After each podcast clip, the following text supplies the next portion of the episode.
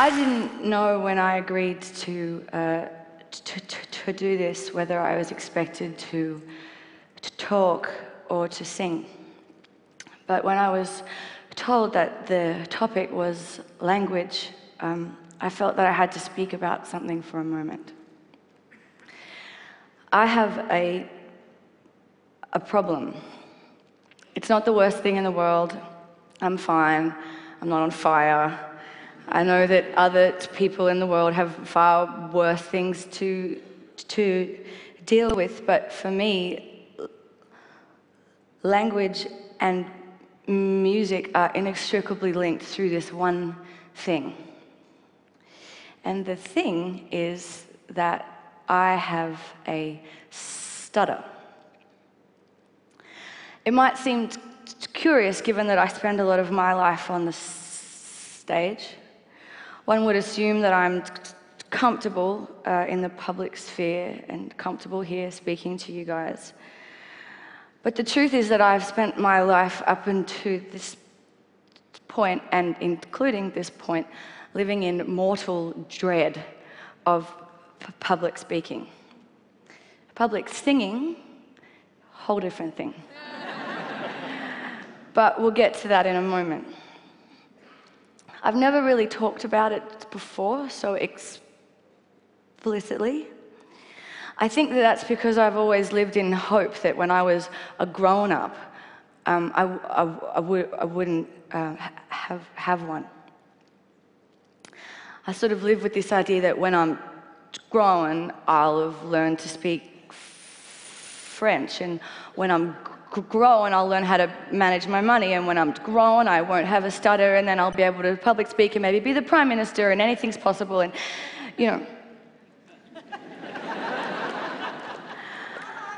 So, so I can talk about it now because I've reached this point where, I mean, I'm 28. Um, I'm pretty sure that I'm grown now. And I'm an adult woman who spends her life as a, a performer with a speech impediment. So I may as well come clean about it. There are some interesting angles to having a stutter. For me, the worst thing that can happen is meeting an another stutterer. um, this happened to me in Hamburg when this guy we met and he said, Hello, my name is Joe. And I said, Oh, hello, my name is Meg. Imagine my horror when I realized he thought I was making fun of him. um, people think I'm drunk all the time. People think that I've forgotten their name when I hesitate before saying it. And it's a, it, it is a very weird thing because proper nouns are the worst. If I'm going to use the word Wednesday in a sentence and I'm, I'm coming up to the word and I can feel that I'm going to stutter or something, I can change the word to tomorrow or the day after Tuesday or something else. You know, it, it's, it's clunky, but you, you can get away with it. Um, because over time I've developed this loophole method of using speech where right at the last minute you change the thing and you trick your brain. But with people's names, you can't change them. When I was singing a lot of jazz, uh, I worked a lot with a, a pianist whose name was Steve. As you can probably gather, S's and T's together or independently are my kryptonite. but I would have to introduce the band over this rolling vamp, you know. Uh, and the, when I got around to Steve, I'd often find myself stuck on the st. Um, and it was a bit awkward and uncomfortable and totally kills the vibe, you know. Um, so after a few instances of this, Steve happily became Steve. and we got through it that way. I've had a lot of therapy, and a common form of treatment is to use this technique that's called smooth speech, which is where you almost sing everything that you say. You kind of join everything together in this very sing song, kindergarten teacher way, and it makes you sound very serene, like you've had lots of Valium, and everything is fine. That's not actually me, you know. And I do, I, I, I do use that. I do, um, I use it when I have to be on um, pa- panel shows. Um, or when I have to do uh, radio interviews, when the economy of airtime is paramount. I get through it that way, you know, for my, for my job. But as an artist who feels that their work is, is based solely on a, a platform of honesty and being real, um, that feels often like cheating. Which is why, before I sing, I wanted to tell you what singing means to me. It's more than making nice sounds, um, and it's more than making nice songs. It's more than feeling known or understood.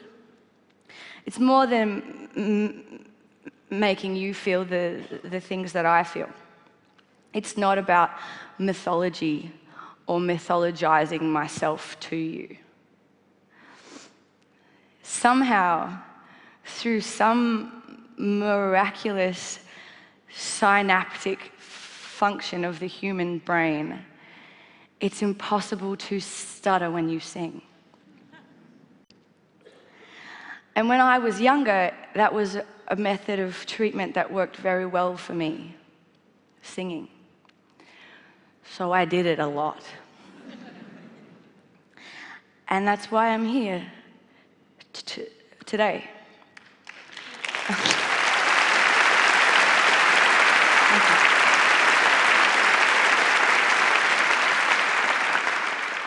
Singing for me is sweet relief. It is the only time when I feel fluent. Uh, it is the only time when what comes out of my mouth is comprehensively exactly what I intended. so I know that this is a TED talk, but now I'm going to TED sing. Uh, this is a song that I wrote last year. Thank you very much. Thank you.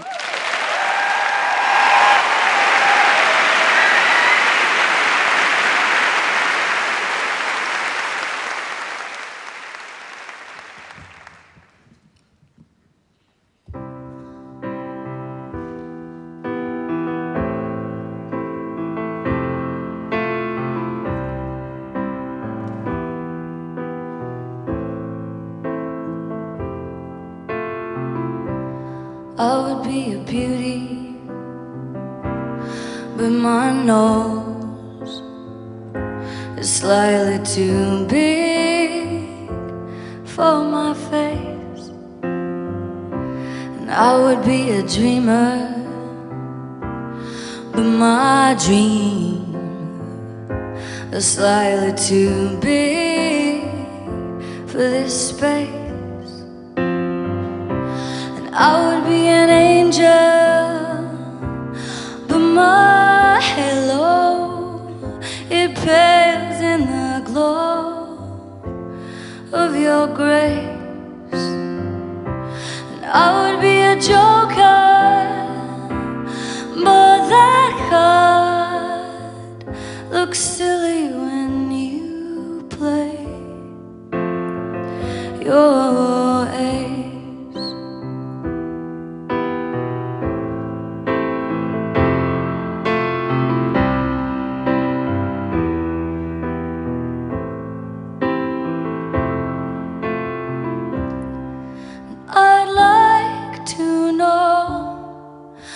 This of